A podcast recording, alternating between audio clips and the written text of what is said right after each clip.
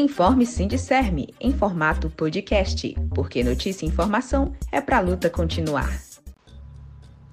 Olá, eu sou a Maria Clara Moraes e vamos aos assuntos desta edição. Sindicerme completa 32 anos com belas homenagens online. Entidades formam unidade em campanha por vacinação de trabalhadores e retorno seguro de atividades educacionais. Representantes de base elegem nomes para Conselho de Acompanhamento e Controle Social do Fundeb. Categoria manifesta repúdio à fala de deputado Ricardo Barros. Nacional, internacional, cultura, economia, saúde e mais. No dia 18 de abril de 1989, era fundado o Sindicerme, Sindicato dos Servidores Públicos Municipais de Teresina Após 32 anos de histórias, entre diversos estilos de diretoria, grupos mais alinhados à direita, à esquerda do espectro político, burocratização e desburocratização, mas sempre muita luta protagonizada por sua aguerrida categoria, a entidade se tornou uma referência de luta no Estado e em todo o Brasil.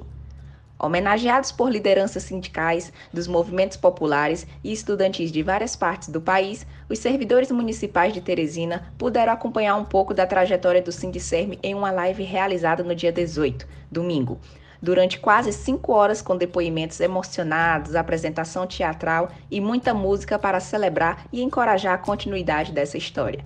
A live está registrada no YouTube e Facebook da entidade e você pode rever todas as apresentações históricas em homenagem aos 32 anos do Sindicerme Teresina. Parabéns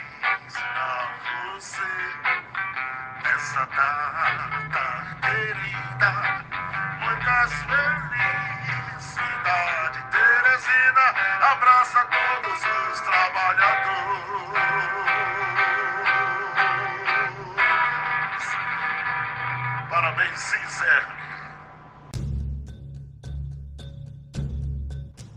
O Sindicerme Teresina participou de live sobre o tema Unidade na Luta pela Vacinação para Todos e Todas, promovida pelo Sint Sindicato dos Trabalhadores da Educação do Estado do Piauí, na quarta-feira, 21 de abril.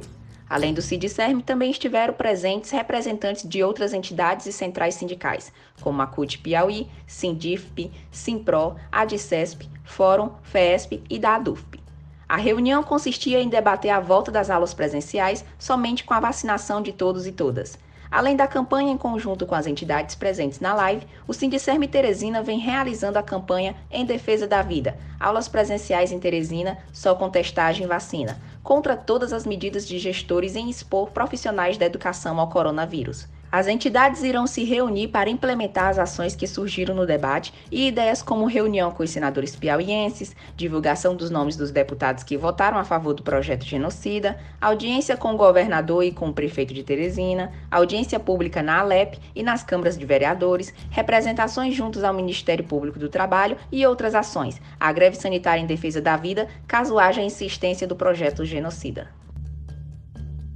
Tomaram posse no dia 21 de abril os novos membros do CACS Fundeb, que é o Conselho de Acompanhamento e Controle Social do Fundeb.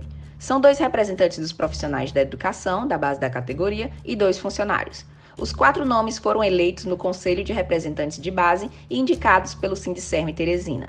Os nomes dos funcionários foram José Luiz de Souza Aquino e Leila Maria Ramos de Carvalho, e das professoras Cleide Ferreira Leão e Wanda Maria de Carvalho Lima. O deputado federal Ricardo Barros, do Progressistas do Paraná, disse na tribuna da Câmara dos Deputados que os professores são os únicos que não querem trabalhar durante a pandemia, além de várias outras ofensas contra a categoria da educação. A reação foi imediata e extremamente de repúdio contra o deputado. Além de uma afirmação mentirosa, ela visa reforçar a política genocida de retorno às aulas presenciais. Diversas iniciativas de profissionais da educação surgiram na internet ao longo dos últimos dias e o Sindicerme Teresina se posicionou publicamente sobre o assunto. Ouça a fala do professor Sinésio Soares em entrevistas a uma TV local sobre essa declaração. Essa declaração faz parte de um projeto que tenta desviar o foco da verdadeira responsabilidade por esse genocídio que está acontecendo em nosso país. Na verdade, se o governo federal tivesse adquirido 70 milhões de vacinas em agosto do ano passado, nós não teríamos perdido tantos colegas é, da saúde, por exemplo, se tivessem sido vacinados a tempo. O que, que ocorre? Devido à pressão que ocorreu e a compra que foram obrigados a fazer de, de vacinas, nós estamos conseguindo diminuir o número de mortes entre os idosos, certo? Entre os idosos nos locais onde há vacinação. Isso no mundo inteiro. A vacina é a, a, o melhor combate à pandemia. Agora que os idosos estão sendo vacinados e a meta de 500 mil é, mortes está prestes a ser atingida, eles não viram outra forma do que determinar que as aulas presenciais retornem. Ora, em todos os locais no mundo inteiro onde as aulas presenciais retornaram, triplicaram o número de mortes. Ou seja, também estamos verificando que as contaminações e inclusive as internações se deslocam para é, os jovens de 40 anos e, e abaixo. Né? Então parece sim parte de um projeto necroliberal, onde a responsabilidade maior é exatamente do mundo inteiro, do governo brasileiro e do governo que é representado pelo é, deputado Ricardo Baixo. Ele tenta desviar o foco e responsabilizar o magistério por isso. Olha só, a educação nunca foi considerada essencial e ela não é essencial do ponto de vista de manutenção da vida. Na verdade, a educação é um direito fundamental. E esse direito fundamental nos diz também que um outro direito tem que ser preservado, que é o direito à saúde e à própria vida. E é para isso que nós vamos lutar. Vamos agora no Senado tentar evitar esse absurdo e caso não consigamos, obviamente que vamos fazer uma greve sanitária em defesa da vida no Brasil inteiro. Então não vamos cair nessa armadilha e defendemos sim a vida em primeiro lugar. O trabalho remoto é mais desgastante, mas é dessa forma que no momento nós estamos conseguindo trabalhar e manter a educação como um direito fundamental. E por enquanto em atividades remotas até que venha vacina já para todos e todas, principalmente quem já está é, sendo obrigado às atividades presenciais, como as categorias que mantêm a vida e que estão na luta diariamente. E agora, ouça a Alhana Luiz que apresenta o resumo de mais algumas notícias. Olá! Destacamos que a APIB, a Articulação dos Povos Indígenas do Brasil e suas organizações regionais realizaram atividades especiais em celebração ao Dia dos Povos Indígenas em 19 de abril. O Dia do Índio foi uma data alusiva criada no Brasil por meio de um decreto do presidente Getúlio Vargas em 1943. A adoção de 19 de abril como dia para celebrar a cultura dos povos indígenas do Brasil foi resultado de debates realizados no primeiro Congresso Indigenista Interamericano em 1940, no México. No entanto, de acordo com Dinaman Tuchá, coordenador executivo da APIB, o termo índio remonta estereótipos sobre indígenas e, portanto, carrega racismo. Ou seja, uma data com esse nome não alcança a diversidade dos 305 povos indígenas do Brasil e, ao romantizar a figura do indígena, invisibiliza os povos originários, alerta ele. O dia 19 de abril é celebrado pelos povos originários como o Dia dos Povos Indígenas. Nesta data, indígenas se organizam para demarcar politicamente na história nacional a trajetória de resistência desde a colonização, denunciando as violências sofridas diariamente, mas também fortalecendo a luta pela garantia de direitos fundamentais previstos na Constituição de 1988 e em tratados internacionais. Outro destaque é a luta em defesa dos Correios público e de qualidade. Vamos sacudir as redes sociais com a hashtag em defesa dos Correios, não à venda dos Correios, diga não à privatização. Correios público é para todos. O projeto de lei autoriza que serviços postais possam ser explorados pela iniciativa privada, inclusive os prestados hoje em regime de monopólio pela Empresa Brasileira de Correios e Telégrafos, estatal 100% pública. Pela proposta, a União manterá para si uma parte do serviço chamada na proposta de Serviço Postal Universal, que inclui encomendas simples, cartas e telegramas. O motivo, segundo o governo, é que a Constituição obriga a União a ter serviço postal e correio aéreo nacional.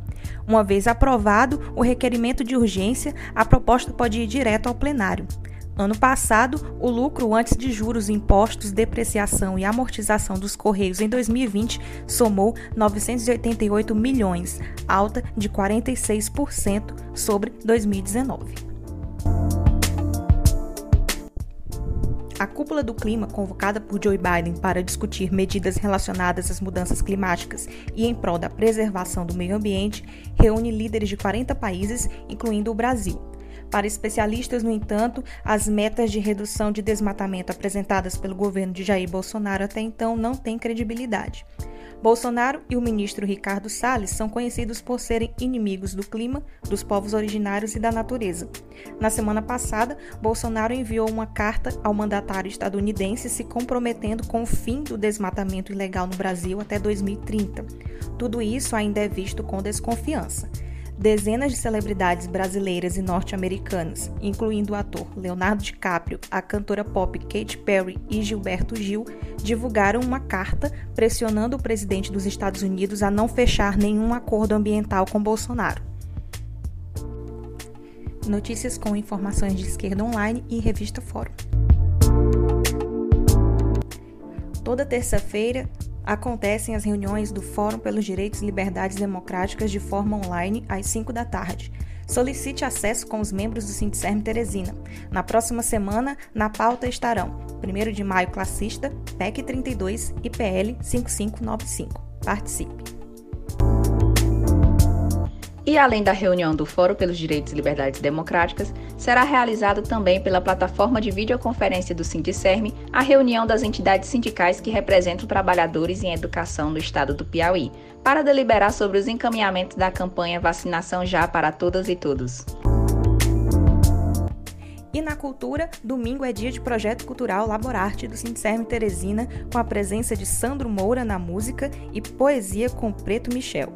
As apresentações iniciam às quatro da tarde pelo Facebook e YouTube do Sincerme Teresina.